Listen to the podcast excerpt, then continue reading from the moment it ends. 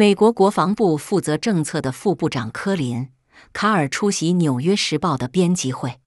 他告诉纽时，中共国家主席同时也是军委主席习近平可能知道中共更广泛的高空监视气球计划，但他不知道具体的间谍气球行踪，直到气球飘到美国上空引起广泛关注。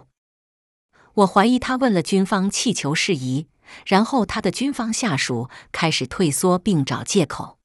卡尔说：“中国系统内部存在着重大的文职与军事长官之间的分歧，因为科林·卡尔级别特别高。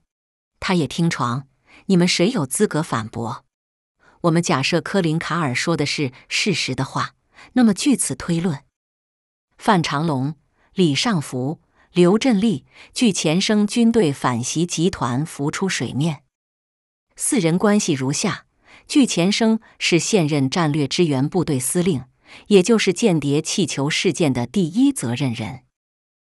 而战略支援部队就是范长龙本人宣布成立的。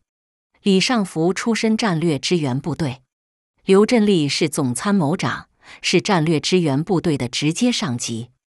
而战略支援部队本身就是接受总参三部、四部、技术侦察部和电子对抗部成立的。也就是说，战略支援部队的老班底和现在的上级都是联参总部，